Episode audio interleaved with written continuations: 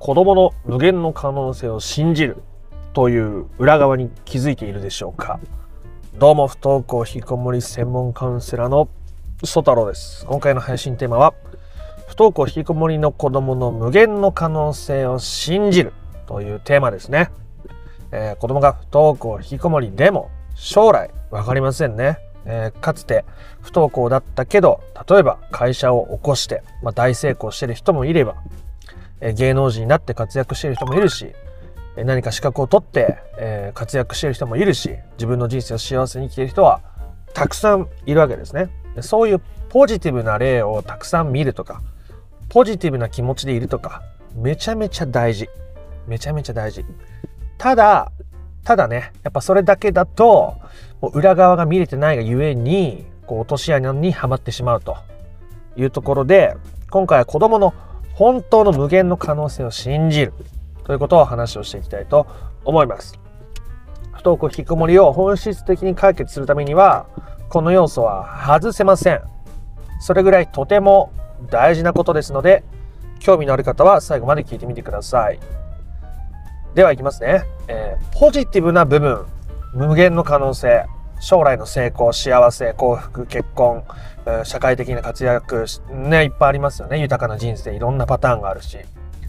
いろんなパターンがあるんですよ。でもそれは同時にネガティブな未来も起こりうるということですね。ポジティブな未来しか信じない。っていう時にやりがちなのはネガティブな自分の感情に蓋をするということです。ね、どういうことかというとこの子は将来、ね、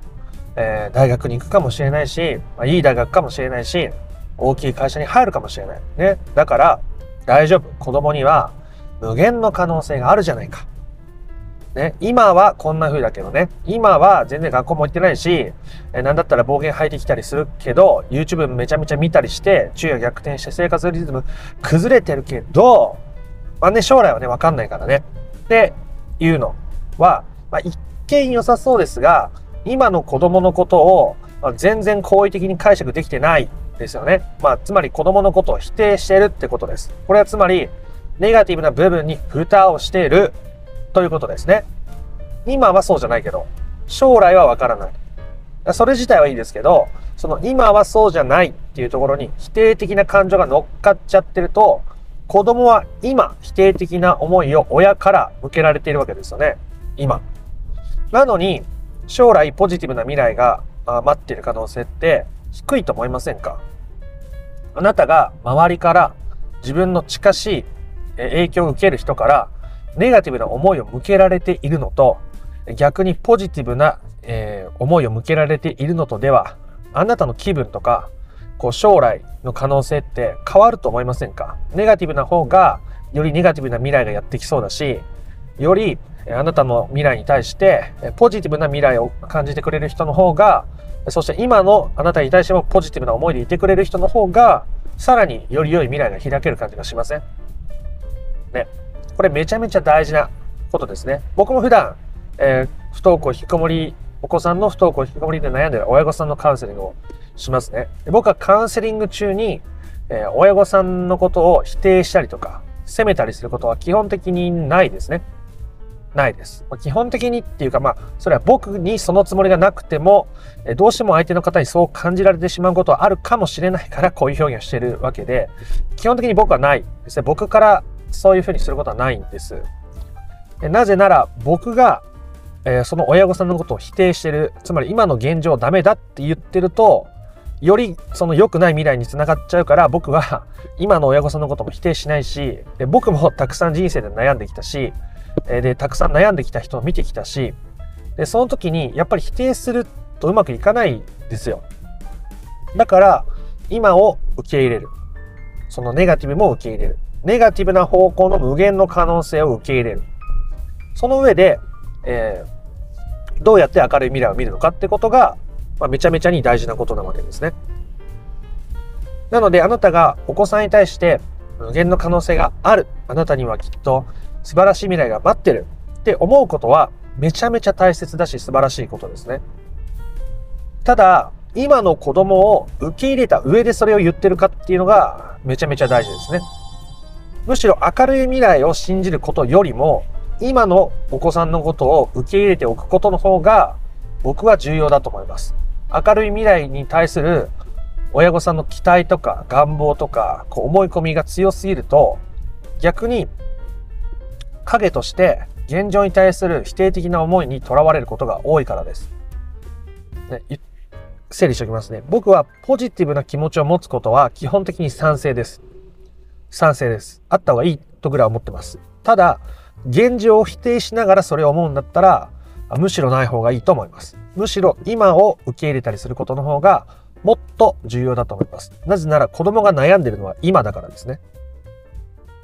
あなたもいつか楽になる。ね。いつか楽になる。いつか大丈夫。でも今しんどい。もうね、今、今もうたまらん。という人が多いと思うんですね。もちろんいつか大丈夫になるだろうという期待も希望も大事ですよ。この自分の進んだ先に不登校引きこもりの解決自分が穏やかに安心して過ごせる日々が待ってるって思えることはめちゃめちゃ大事。その時に今を腐したり今をダメだとか否定する気持ちが強いとそっちに人間ってやっぱり引っ張られちゃうわけですよね。だから今を受け入れるってことが大事でつまり無限の可能性を信じるっていうのはポジティブな面でもそうだし、まあ、ネガティブな面ではま信じるとかむしろま受け入れるっていう言葉になっていくわけですけど結局そういう心持ちでいることが大事なわけです。だから、親御さんのね、気持ちとして、あの、不登校がずっと続くとか、ずっと学校に行かないっていうのを受け入れるのって苦しい。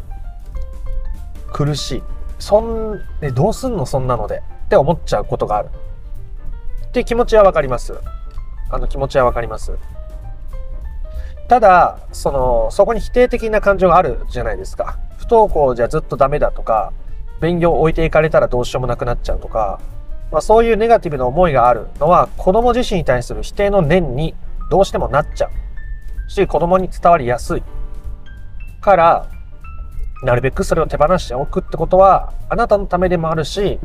結果的に子供のためにもなる。から子供のネガティブな方向での無限の可能性も信じる。受け入れるってことがとっても大事なわけですね。ずっと不登校でいなさいとかずっと不登校でいてねっっていうことと、ずっと不登校でもいいよっていうことは全然意味が違いますよね。片方は不登校っていう標高に押し込めるニュアンスですけど、不登校でもいいよっていうのは、こっちでもいいよと。左に行ってもいいよと。右に行ってもいいよと。学校に行くって未来を選んでもいいよと。ね、もちろん他にもいろんな道はありますよ。っていう、いろんな未来でもいいよって、いろんな今でもいいし、いろんな未来でもいいよってえ受け入れられることがとっても大事なわけですね。こう、こ、こっちはダメ。こっちは危険。学校に行かないの危険。ずっと行かないのもっと危険。勉強しなくて昼夜逆転してて YouTube ずっと見てるなんてもうもうちょもんでももう論外。ダメ。ってなればなるほど、それは子供に対する否定になっちゃうってことですね。重ねて言ってますけど、とっても大切なことなので。だからこそ、親御さんが自分のことを受け入れるわけですね。いろんな子供を受け入れるってことは、いろんな自分を受け入れるってことと一緒ですね。だって子供を見た時に出てくる自分の感情を受け入れるわけですから。ずっと学校に行かない、行ってない、勉強してない、YouTube ばっか見てる、家のことあんまりしないとかいろんな子供。行くか行かないか悩んで、行かないんか、行かないんかいみたいな、あもうってなっちゃう自分を受け入れるわけですね。たら子供のことを受け入れることと同じことが起きてますね。ということです。子供に対しての、だから具体的な話をしていきましょう。何すればいいかってことですね。子供の無限の未来って紙に書いて、そこにポジティブとネガティブっていうのを書いてみてください。そして、えポジティブな無限の可能性についてまず書いてみましょう。どんなあ未来が思い浮かぶでしょうか。え将来、えー、こういう大学に行ってこんなこと学んでこれぐらいの会社に入ってこういう生活して、まあ、もちろんそれはあなたの願望で結局はそれは子供が人生を選択することですよ。その願望を叶えましょうっていう話じゃないですからね。えー、そういうあなたにとってのポジティブな未来子供が自分の人生を自分で選択してなんか楽しくてあの自分がやりたいって思うことに取り組んで自分がつながりたいと思う人とつながって、えー、それが時に結婚になったり友人関係になったり、えー、してこう人生が発展していくみたいなところをポジティブなところとしてイメージする、まあ、学校に行くとかでもいいですけどね。それを一旦書き出したら今度はネガティブな無限の可能性を書いてみましょう。ネガティブな無限の可能性ですよ、えー、ずっと学校に行かない。ね、30歳でも40歳でも引きこもっている。ずっと私があ私や旦那さんが子供を養わないといけないとか、ね、考えたくないですね。楽しくないです。でもそれを受け入れる。うちゃんと言ってきますね。受け入れるってことは受け入れるってことはそうしなきゃいけないって言ってるわけじゃ全然ないですからね。そうなっちゃうってことその時の自分の感情を受け入れるっていうことです。実際に子供のことずっと養えないっていう家庭もあるでしょうし、それはそれでちゃんとそこで自覚できたら、それを子供に伝えて、いついつまでに、え、家を出てってもらわないと、どうしてもこの家は持たないんだとか、そういうことをちゃんと伝えることも時には大事だったりしますから、えそういうのに気づくためにも、無限なネガティブな未来を書き出してみるということですね。えずっと昼夜逆転してて、えー、なんだかもう親のことを暴力で支配してきてとかですね考えたくもない楽しくもないことも考えてきますでそれをあなたが受け入れること。その時になったらこんな気持ちだな。ポジティブな時になったらこんな気持ちだな。ネガティブな方向でこんな未来になったら私すごく苦しいかもしれないしすごく泣いちゃうかもしれないし辛いだろうな。っていうのをちゃんと感じてみるっていうことですね。でいろんな未来を感じていくといろんな未来が起こりうるしそしていろんな未来は今起きてないし、今の子供がここにいるだけだから、そんな未来に振り回されなくて済むわけです。変にポジティブな未来だけを見て、今の子供とか今の自分の感情を否定するようなこともないし、変にネガティブな未来だけ見て、どうせ私はダメな親なんだとか、どうせこの子はあ惨めな人生を歩んでいくんだみたいなネガティブな思いにも支配されない。そういうよりフラットな目線で自分のことも見れるし、お子さんのことを見れる。これが無限の可能性を信じられている状態ですね。もちろんその上で、両方受け入れた上で、えー、私は私の人生こういうふうにしたいとか、明るい未来を描くことは大事ですけどね。重要ですけどね。でも、子供にとっての理想の未来は、それは子供が選ぶことなんで、こっちがね、押し付けるとおかしくなるわけですよ。結局、なんか、大企業に勤めてとか、名前がある大学に行ってとか、最低限ね、社会人になってとか、あこれぐらいの月収一人暮らしできるぐらい稼いでとかこれぐらいの生活ができてとかそれはそれで満足するかどうかは子供が考えて子供が決めることなんです最終的にはただまずねあなたの中にある思いを吐き出して、えー、ポジティブな未来でもネガティブな未来でもどちらでも起こりうるしそれぞれに起こる自分の感情を受け入れていくことが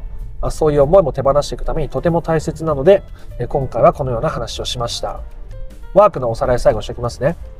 えー、無限の可能性って紙に書いて、紙に真ん中線引きます。で片方にポジティブ、ネガもう片方にネガティブって書いて、ポジティブな未来、ネガティブな未来を想像しましょう。そしてその時のあなたの感情も書き出してみてください。どんな風に感じる？楽しい、嬉しい、喜び、悲しみ、辛さ、悩み、ね、いろんな感情があると思います。で、それを感じてみるってことをしていくと、自然とそれを受け入れるってことにつながっていくし、それを手放すってことにもつながっていって、よりフラットに子供のことを見れるようになって、真に子供の無限の可能性を信じられているような状態になるというお話でございました。え興味深かったなとか面白かったなと思った方は、いいねやコメントをしてみてください。そして不登校引きこもりの解決法について順序立てて知りたいよという方は、説明欄の URL から公式 LINE に登録することができます。そちらで不登校引きこもり解決のための三種の神器という動画セミナーを無料でプレゼントしておりますので、よかったら登録してみてください。チャンネル登録もよかったらしてみてください。